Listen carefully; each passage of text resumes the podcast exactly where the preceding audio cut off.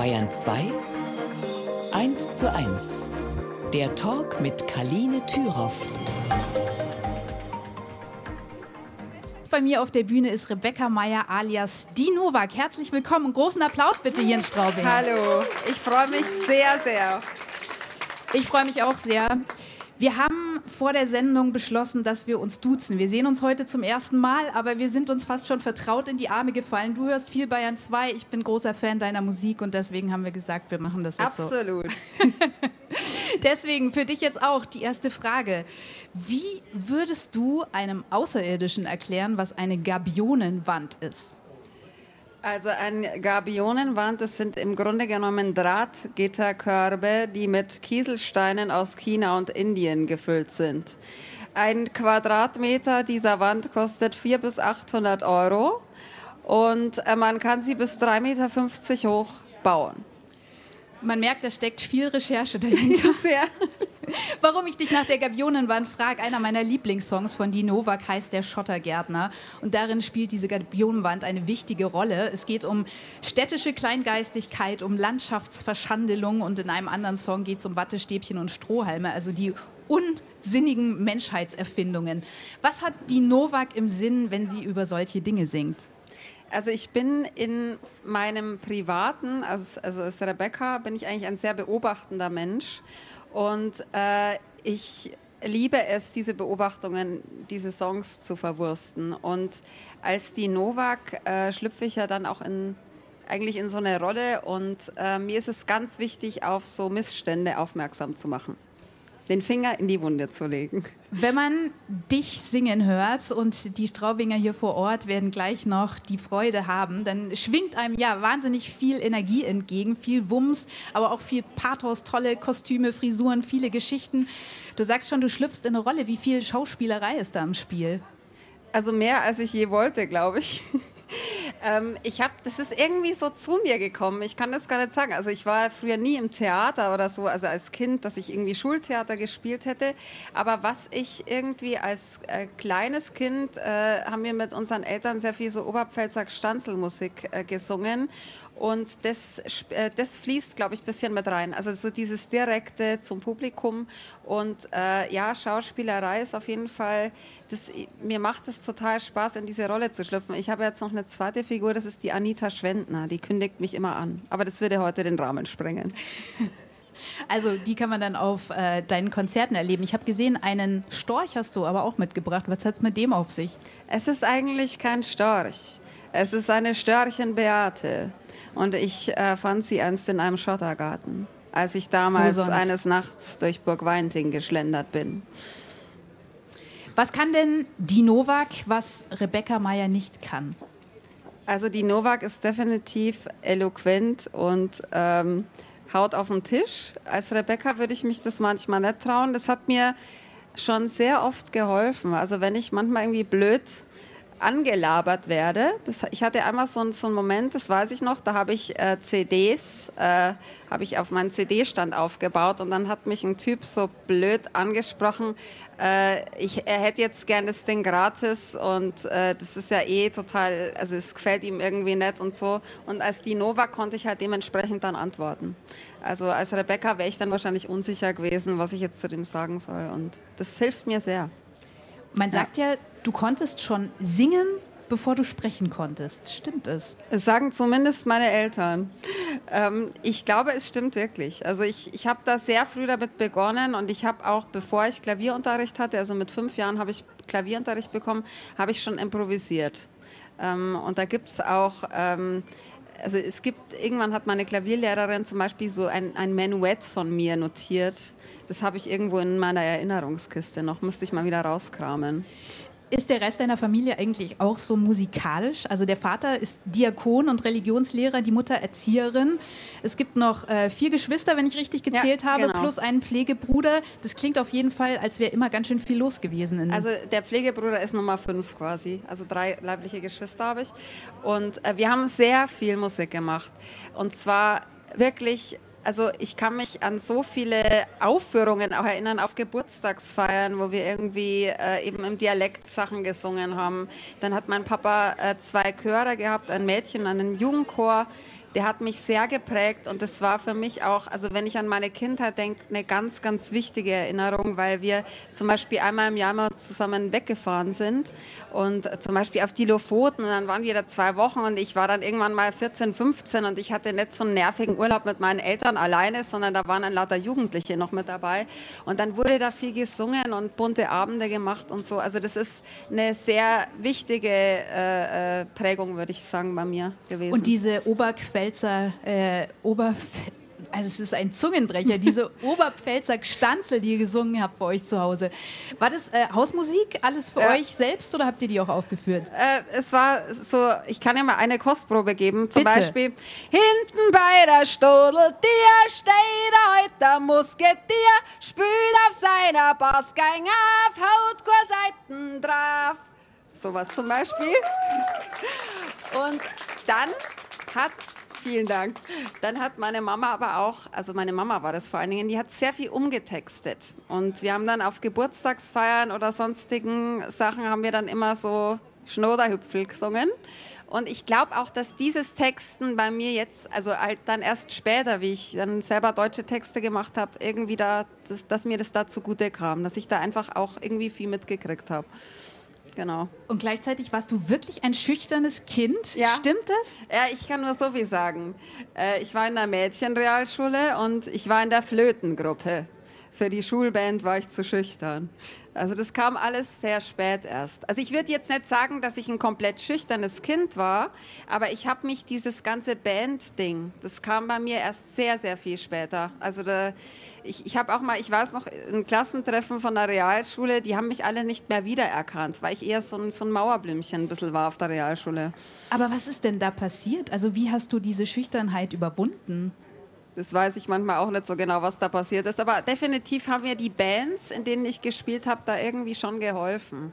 Also einfach sich sowas trauen auf der Bühne und äh, das irgendwie durchziehen und dann kriegt man da diese Anerkennung. Das war sehr wichtig, glaube ich, für mich, für meine Entwicklung. Also die Musik war immer wichtig bei Rebecca Meyer nach der mittleren Reife. Ja, bist du aber erstmal so ein bisschen dem Weg deiner Mama gefolgt. Du bist nicht Berufsmusikerin geworden, sondern hast eine Ausbildung zur Erzieherin gemacht in Würzburg. Mit welchen Zukunftsträumen? Ja, das ist tatsächlich was, wo ich mich manchmal mal frage, warum habe ich nicht Musik gemacht? Aber ich, ich war da, glaube ich, auch ein bisschen zu, ich habe mir das vielleicht nicht so zugetraut und ich habe einfach den Weg eingeschlagen, den ich schon gekannt habe von meinen Eltern. Und äh, Zukunftsträume hatte ich da, glaube ich, jetzt noch gar nicht so viele. Ich, ich, wollte einfach in einem Kindergarten arbeiten, aber dass ich die Musik mal, so wie ich es jetzt habe, äh, so zum, dass das mein Fokus wird in meinem Leben, äh, das hätte ich mir damals nie zugetraut. Also es war immer eher Hobby. Und es ist erst wirklich durch die Novak äh, ist das, dieser Wunsch extrem entstanden, dass ich das wirklich professionell machen möchte. Aber die Arbeit mit Kindern ist ja auf irgendeine Art und Weise auch ein extremer Job, kann ja. ich mir vorstellen. Was magst du an Kindern? Weil man muss sie ja lieben, um das zu machen eigentlich. An Kindern mag ich das im Hier und Jetzt sein. Und das ist wirklich was, das finde ich gerade in der heutigen Zeit mit Social Media und Handy. Und ich finde es manchmal ganz erschreckend, wie wir alle an diesen Geräten hängen. Ich möchte mich da gar nicht ausnehmen. Und ich finde, wenn ich ein Kind im freien Spiel sehe, das ist für mich das Schönste überhaupt. Also weil das Freispiel, das aus dem Kind herauskommt, äh, da braucht es oft nicht viel. Da reicht äh, irgendein Gegenstand und die sind zufrieden. Und das sollte man den Kindern auch wirklich erhalten. Deswegen, ich spiele auch ne, äh, später einen Song, der heißt Gebäudekind. Äh, da geht es genau um diese Terminüberfrachtung bei Kindern, die ich sehr problematisch finde. Es ist ganz wichtig, dass die Kinder nach wie vor aus sich heraus Dinge erleben und lernen können. 1 zu 1, der Talk auf Bayern 2. Kaline Thüroff im Gespräch mit Rebecca Meyer. Steinige Grüße von der grenzenlosen Wiese. Also ich glaube, den Preis für den besten Albumtitel des Jahres hast du schon mal gewonnen, auf jeden Fall. Ich habe sofort mich. den Schottergarten wieder vor Augen. Wenn Sie uns übrigens gerade im Radio hören und sich in Straubing oder drumherum aufhalten, dann machen Sie sich auf jeden Fall auf den Weg zum Theresienplatz. Ab 17 Uhr spielt die Novak nämlich live hier auf der Bühne.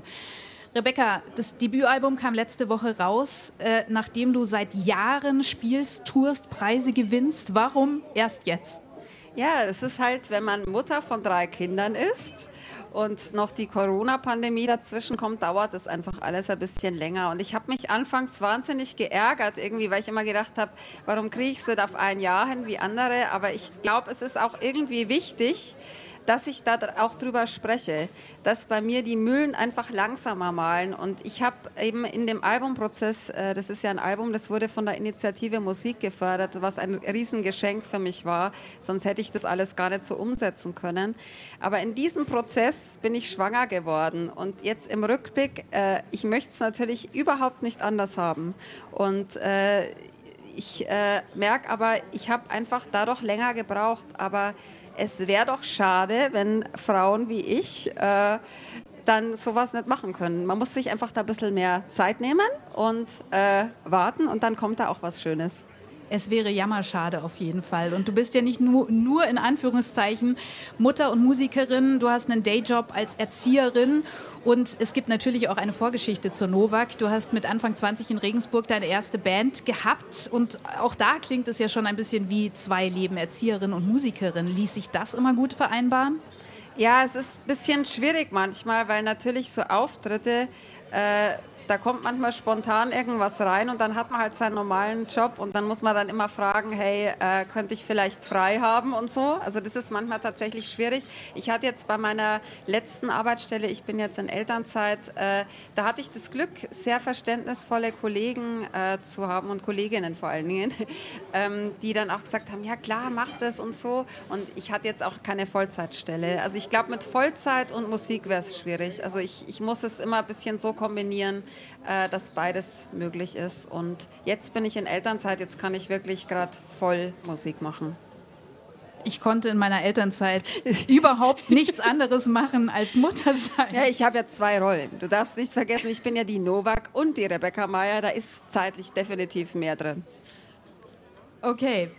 Wie, wie, Du kannst mir vielleicht trotzdem noch Tipps geben. Wie findest du die Zeit für die Musik, die Auftritte, dafür ein ganzes Album zu veröffentlichen? Wie hast du dir das freigeschaufelt? Also ich könnte nicht ohne mein großartiges Team, das muss ich dazu sagen. Es ist ein Solo-Projekt, aber ich habe ein wundervolles Team.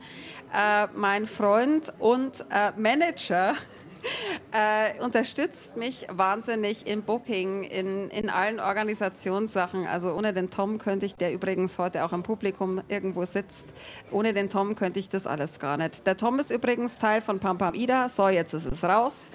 Die ähm, gestern gespielt haben. Genau. Bei die zwei vor Ort in Ingolstadt. Genau.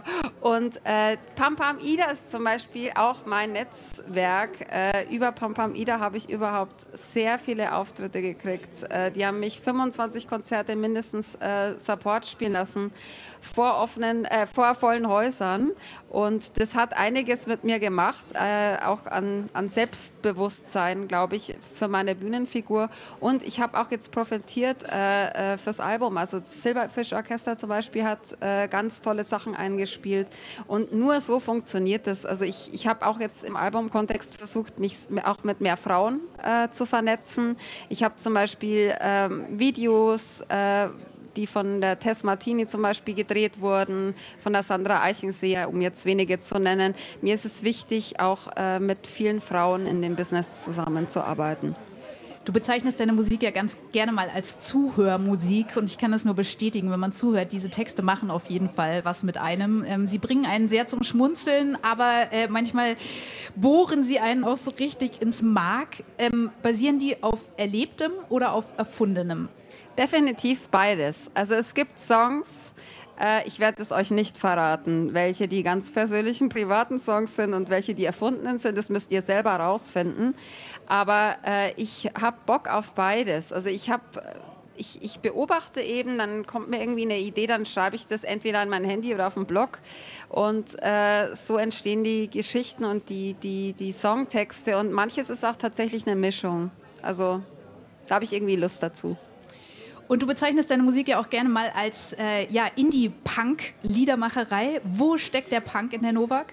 Also ich muss dazu sagen, es gibt einen Song, der ist mein bester und den werde ich euch jetzt dann auch vorspielen. Den habe ich ursprünglich äh, am Klavier äh, für das Kulturpublikum, wie ihr es hier seid, geschrieben. Aber im Album hatte ich da, also fürs Album hatte ich da keinen Bock drauf. Es wurde dann Punk mit Schweineorgel. Und ich habe äh, die Idee hatte ich äh, tatsächlich gar nicht mal selber. Der Andi Eckert von Pam Pam Ida hat es zu mir gesagt, hey, das probieren wir jetzt einfach mal aus. Und ich bin jetzt total begeistert. Und ich merke auch überhaupt, dass das Album, das war eine Spielwiese für mich. Ich konnte da viel mehr ausprobieren, als ich live jetzt natürlich alleine am Klavier mache. Und äh, wer weiß, vielleicht kann ich es mir irgendwann mal leisten, äh, mit Band oder gar Orchester auf die Bühne zu gehen. Es wäre ein riesiger Traum von mir auf jeden Fall. Sagt Rebecca Meyer alias Die Novak. Und ich sage an dieser Stelle tausend Dank